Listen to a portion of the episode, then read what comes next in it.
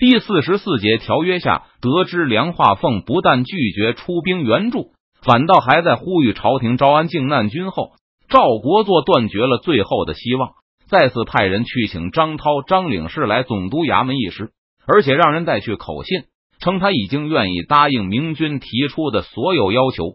张涛得知后，就带着几个四川的银行老板一起来见赵国作。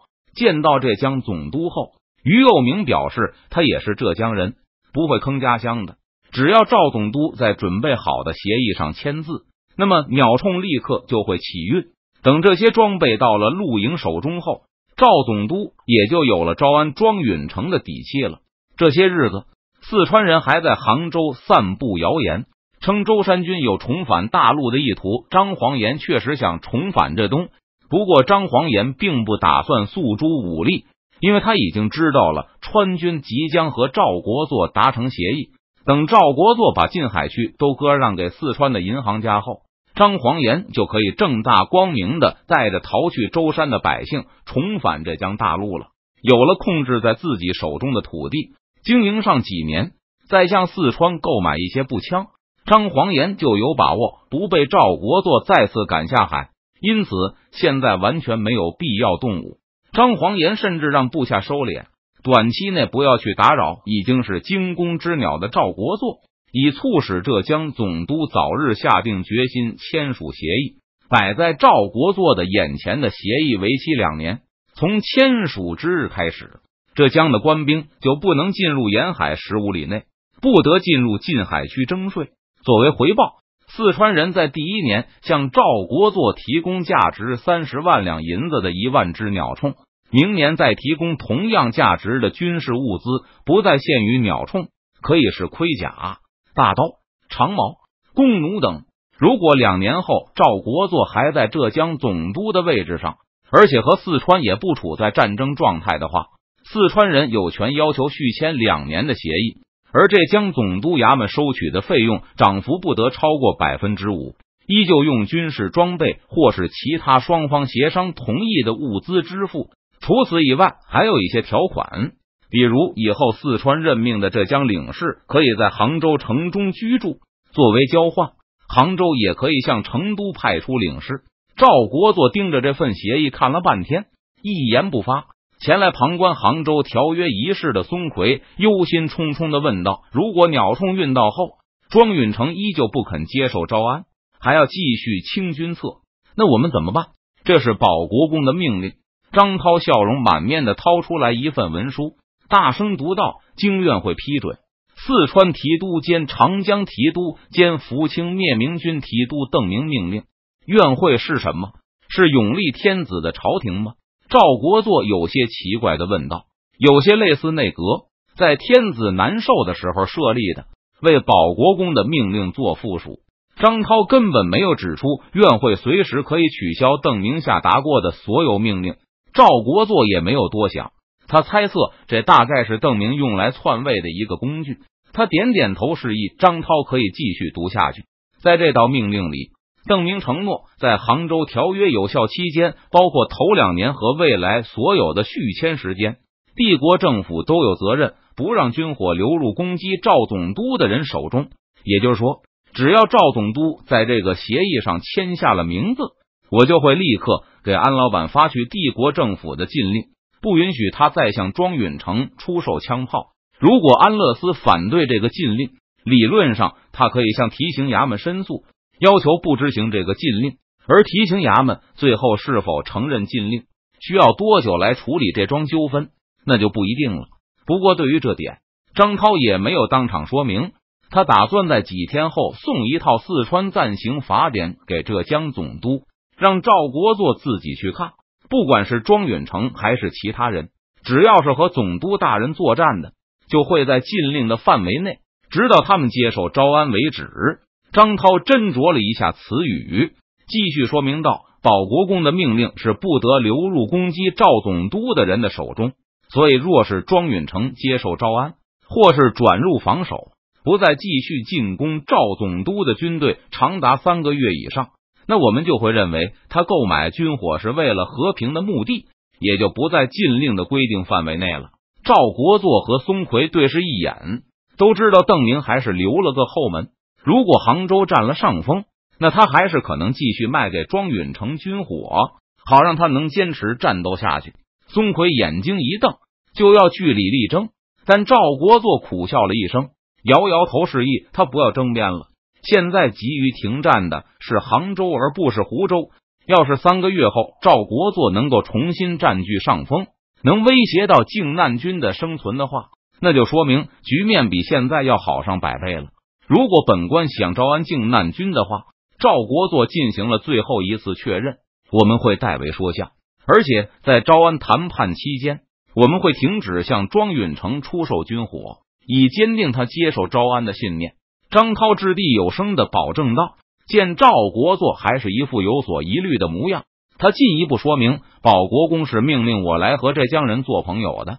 赵总督大可放心，我是全心全意希望浙江风平浪静的，也会尽最大的努力促进浙江和平。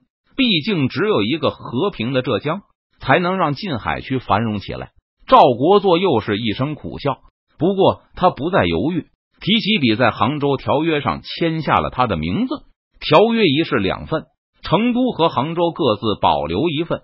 收好协议后，张涛笑道：“赵总督放心，我这就派人去湖州劝说庄允成他们与您商议招安的条款。多谢阁下了。”赵国作向帝国官员报告权，还有一件事非常紧急，那就是今年的漕运。虽然浙江打成了一锅粥，但是北京可没有免去杭州今年的漕运。如果说为了两个庄主造反就免去一省的漕运，北京知道自己肯定会成为天下的笑柄。只要庄允成肯接受招安，张黄岩也不来进攻杭州。赵国作勒紧裤腰带，还是能把漕运物资挤出来的。不过湖州和嘉兴都是靖难军，赵国作根本无法把银粮运去扬州。能不能请阁下帮个忙，让本官的手下打起明军的旗号？好让曹良能够顺利从湖州过去。张涛马上摇头：“赵总督，这可使不得。现在两国乃是敌国，穿别家的军服那不成话啊！使不得，使不得啊！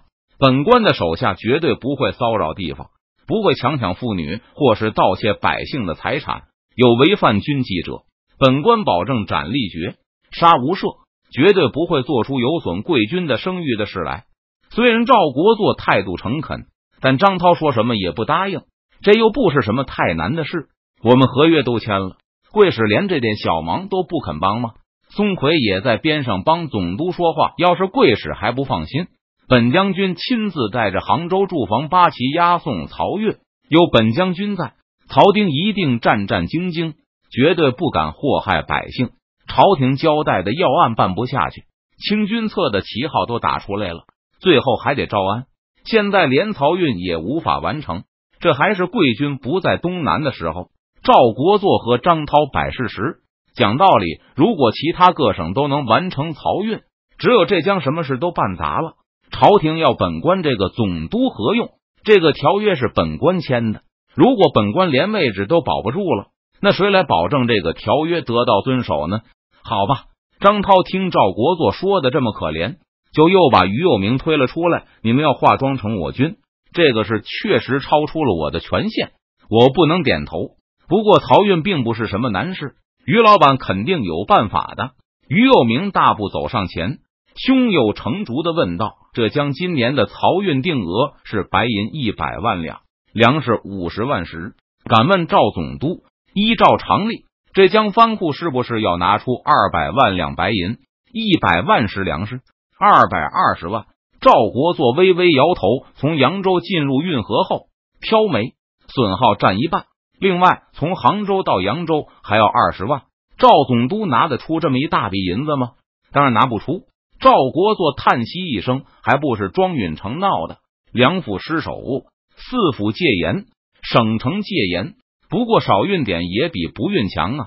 那赵总督打算拿出多少进行漕运？”赵国作犹豫一下。最后觉得这也没有什么需要隐瞒的。要是这个时候明军还逼他买债券，那就只有拼个鱼死网破了。一百四十万两银子，八十万石粮食。我有个提议，实际上我的同行们这时应该已经向江西和湖广提出同样的建议了。于右明微微一笑：“赵总督给我加两成的飘煤，我负责把足额的曹银、曹粮运到北京，不受战火的影响。以后即使再在扬州、淮安爆发大战，赵总督的漕运也能及时送到北京。怎么样？今年给我一百二十万两银子，六十万石粮食，赵总督的任务就完成了。如果赵总督不放心的话，我还可以先垫付。”等北京那边确定收到曹银、曹粮了，赵总督再付银子给我们也行。只不过这样要再加一成，就是一百三十万两白银，六十五万石粮食。赵国作愣了一会儿，嗓音嘶哑：“明军要帮本官运漕粮，不是明军，是四川工业银行承接浙江漕运。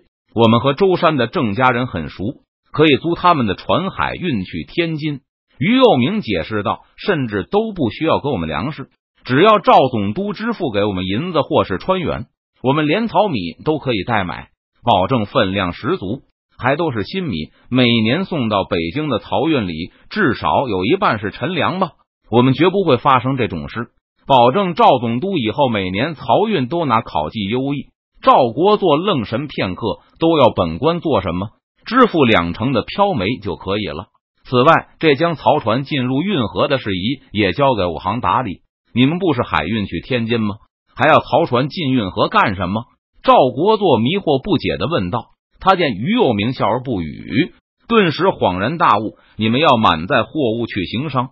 赵总督明鉴，进入运河后会被不停的收钱，从漕运总督衙门到各地官府都要砍上一刀。